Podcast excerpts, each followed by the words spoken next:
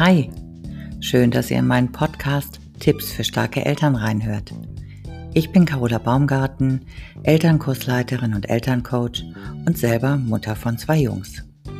Hier bekommt ihr von mir regelmäßig unregelmäßige Ideen und Tipps für ein entspannteres Familienleben, die schnell und relativ einfach umzusetzen sind.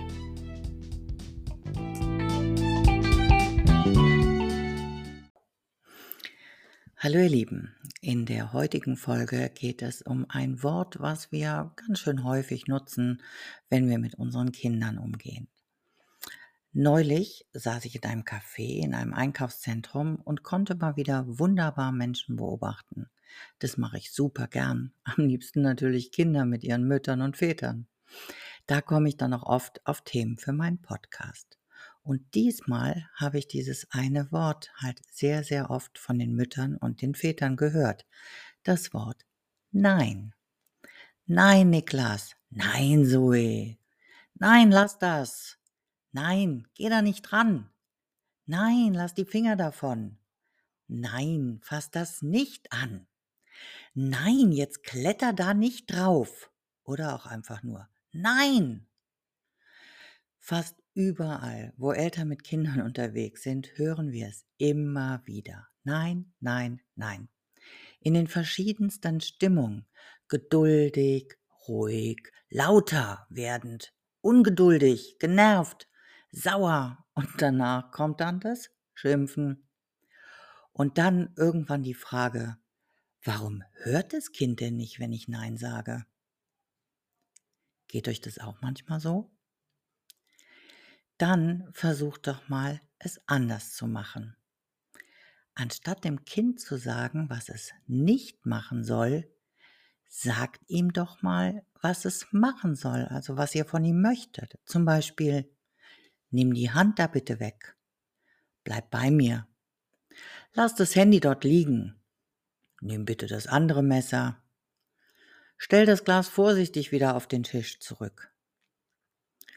Solche Aussagen sind für Kinder viel besser verständlich und werden meistens auch eher umgesetzt.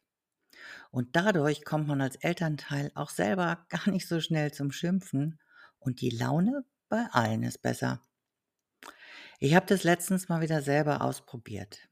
Der Sohn von unserer Nachbarin war zu Besuch und wollte unbedingt mit einem Miniaturservice spielen. Auf das Nein, Flori, das ist nicht zum Spielen, hat er gar nicht reagiert. Als ich ihn dann aber gebeten habe, die Tasse wieder hinzustellen, hat er es sofort gemacht. Die Mutter hat es dann auch gleich nochmal ausprobiert und es hat auch bei ihr funktioniert. Diese Art der Ansprache reduziert das Risiko von Missverständnissen und fördert eine bessere Kommunikation. Wenn ein Kind hört, nein, lass das, äh, ja, was soll das Kind denn lassen? Wenn ihr euren Kindern aber sagt, was sie tun sollen, gebt ihr ihnen damit eine kleine, klare Aufforderung.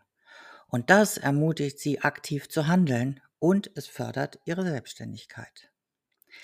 Das heißt natürlich nicht, dass es weniger anstrengend ist. Gerade wenn die Kinder anfangen, ihre Umgebung genauestens zu erkunden. Aber es macht definitiv mehr Spaß und sorgt bei allen für eine bessere Stimmung. Also probiert's mal aus und erzählt mir gerne, wie es geklappt hat. Und habt Geduld mit euch und euren Kindern. Bleibt stark und gesund. Eure Carola.